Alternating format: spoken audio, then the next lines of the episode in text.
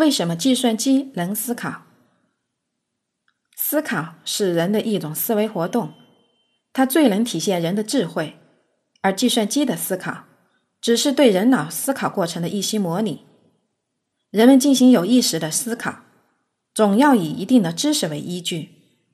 为了使计算机有知识，首先要解决如何把知识表示成计算机能够接受、存储、检索。使用和修改的形式，并用有效的方法对所存储的知识进行组织和管理。计算机的思考过程实际上是用符号计算的方法来模拟人脑思考。这一过程是由计算机工程师设计好程序，转化为让计算机依次执行的一条条指令。但是人脑在发展，计算机是人制造的。从这点看，计算机只能部分的代替人脑。而不能完全的代替人脑。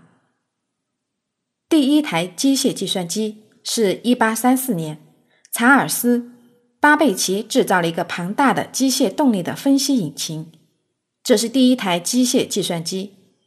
它像公共汽车一样大，可以在存储器中存储和检索计算信息。巴贝奇花了四十年的时间制造这台机器，却没有完全成功。因为那个时代的工具和材料并不像他天才的发明那样先进。